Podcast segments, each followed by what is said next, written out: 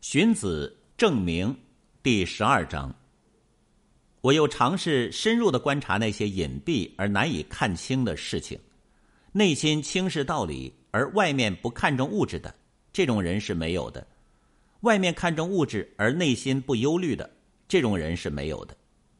行为背离道理而外面不危险的这种人是没有的；外面危险而内心不恐惧的这种人是没有的。内心忧虑恐惧，那么嘴里即使嚼着肉食也不知道滋味，耳朵听到钟鼓的乐声也不知道动听，眼睛看到华丽的服饰也不知道美丽，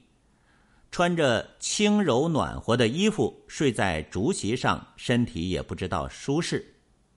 所以享受万物中最好的东西而不能满足。假设得到片刻的满足，心里还是忧虑恐惧。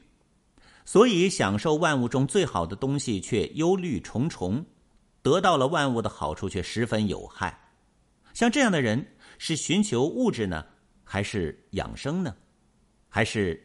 出卖寿命呢？所以，想满足欲望而放纵他的情欲，想保养生命却危害自己的身体，想满足自己的快乐却损伤了内心，想保护自己的名声却胡作非为。像这样的人，即使被封为诸侯，称作国君，与盗贼也没有什么区别；即使乘坐大车，戴着礼帽，与没有脚的人也没有什么区别。这就叫做自己被外物所意识。